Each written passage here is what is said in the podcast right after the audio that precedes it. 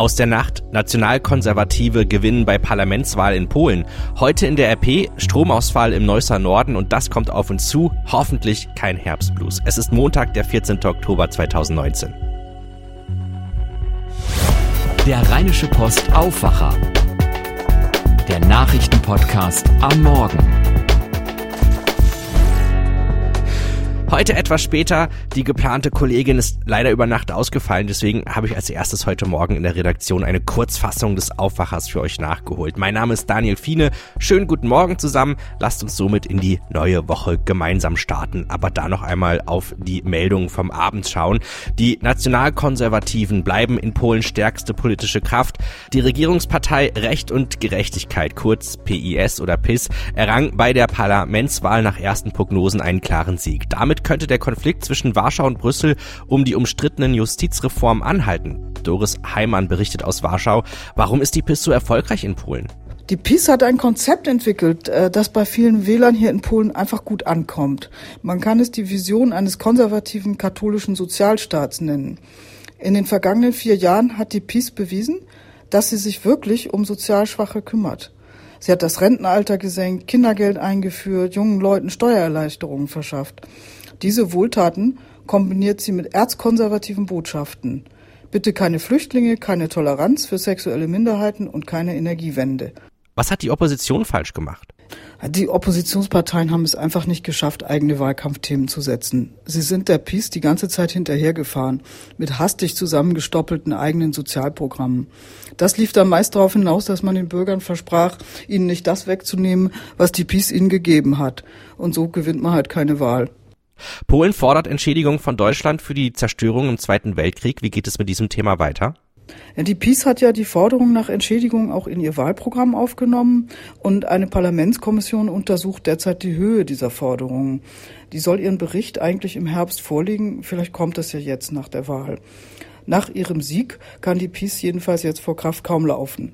Und entsprechend selbstbewusst wird sie wahrscheinlich in der Entschädigungsfrage auftreten. Das Gleiche dürfte dann auch für den Streit mit Brüssel über die Justizreform gelten. Ein Bericht von Doris Heimann. Bundeskanzlerin Angela Merkel hat am Wochenende den türkischen Präsidenten Erdogan zum sofortigen Stopp der Militäroffensive aufgefordert. Die Kanzlerin habe sich in einem Telefonat mit Erdogan für eine umgehende Beendigung der Militäroperation ausgesprochen, teilte eine Regierungssprecherin mit.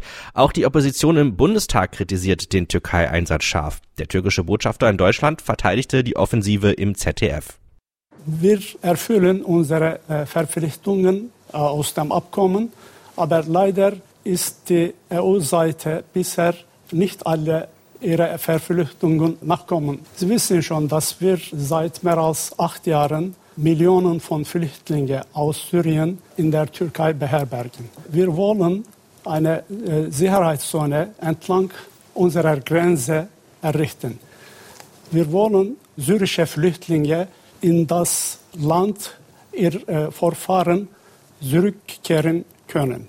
Damit wir haben diese Operation Friedensquelle eingeleitet. Die Operation setzt sich fort wie geplant und sehr erfolgreich. Es gibt eine Bedrohung aus diesem Gebiet. Die PYD-JPG-Terrorgruppe hat seit ein paar Jahren dieses Gebiet unter ihre Kontrolle gebracht. Sie wollten einen de facto Terrorstaat an der Grenze errichten. Das könnten wir nicht es so. Ein Stromausfall legt heute Morgen Teile des Neusser Nordens lahm. Mehrere tausend Einwohner sind betroffen. Noch ist unklar, wann das Problem vollständig behoben sein wird. Zahlreiche Einwohner haben auf der Internetseite störungsauskunft.de Stromausfälle nördlich der Innenstadt und im Stadtteil Furt gemeldet. Wie der Verteilnetzbetreiber bestätigt, sind 7000 Einwohner vom Stromausfall betroffen. Das sagte die zuständige Mitarbeiterin unserer Redaktion. Demnach sei der Stromausfall um 6.20 Uhr gemeldet worden. Laut Westnetz werde derzeit mit Hochdruck an dem Problem gearbeitet bedeutet, durch Umschaltungen im Netz sei die Stromversorgung in manchen Haushalten bereits wiederhergestellt. Wann der Stromausfall vollständig behoben sein wird, ist noch nicht bekannt. Westnetz ist eine Tochtergesellschaft der Innogy-Gruppe und zuständig für die Stromversorgung in Neuss. Schauen wir auf die Themen des Tages, die in dieser Woche auf uns zukommen. In Sachen Brexit steht wieder einmal eine wichtige Woche bevor. Beim EU-Gipfel ab Donnerstag entscheidet sich voraussichtlich, ob die aktuelle Diskussion um Änderungen in Sachen Austrittsabkommen zu einem Ergebnis kommt. Außerdem kommt heute das britische Parlament nach einer Zwangspause wieder zusammen. Wie stehen die Aussichten auf einen Ausweg aus dem Brexit-Chaos? Philipp Detlefs berichtet aus London.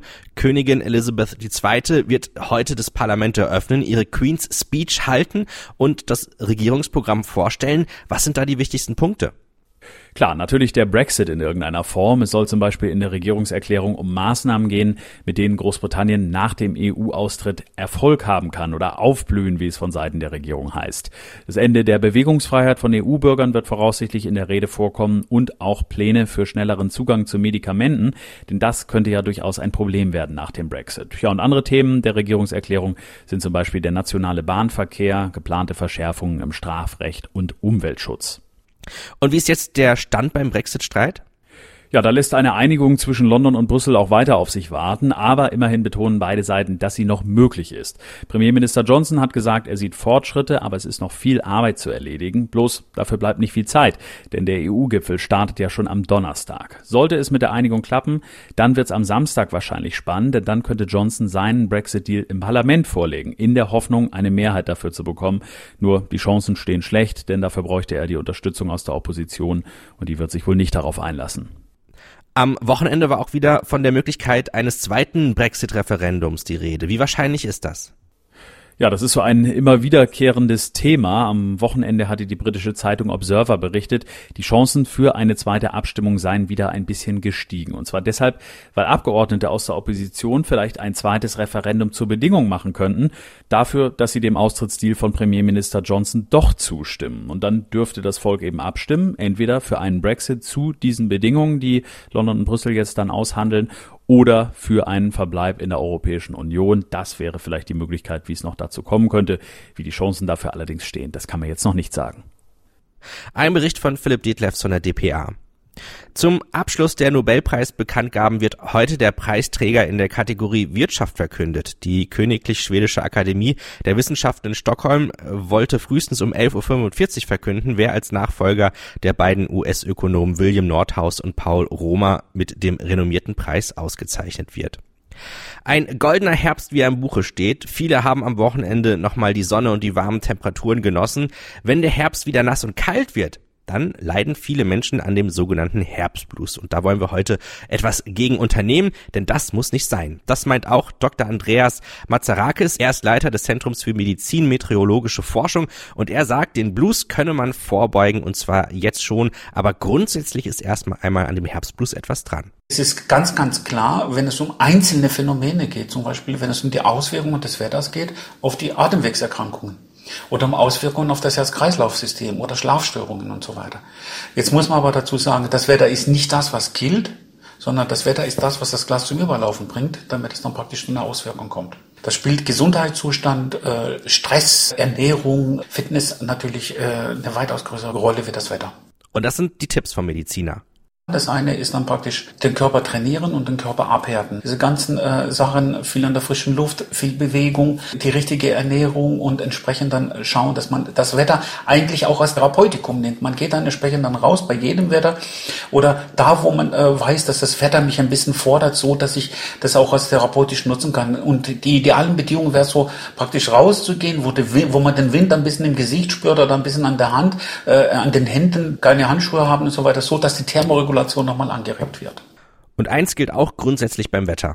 Jedes Wetter, was es gibt, kann ausgenutzt werden. Natürlich gibt es die Extremsituationen, die muss ich meiden, aber normale Situationen oder die Klimabedingungen, die wir in Deutschland haben im Sommer und Winter, kann man eigentlich auch als positiv sehen und auch als Therapeutikum verwenden. Das ist das Schöne dran. Und ich kann eigentlich auch bei einer Temperatur momentan von 25 Grad, ich gehe dann raus, muss natürlich auch immer noch nach dem Zwiebelprinzip mich äh, einkleiden aus einem einfachen Grund. Na, nachts wird es natürlich dann kühler, dann wäre es nur 10 oder 10, 15 Grad.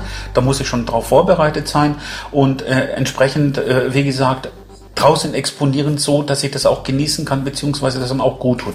Tipps von Dr. Andreas Mazarakis.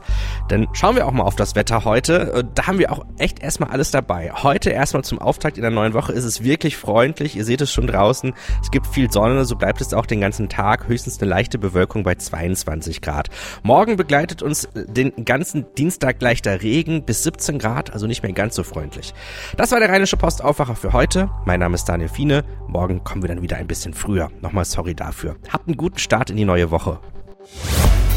Mehr bei uns im Netz www.rp-online.de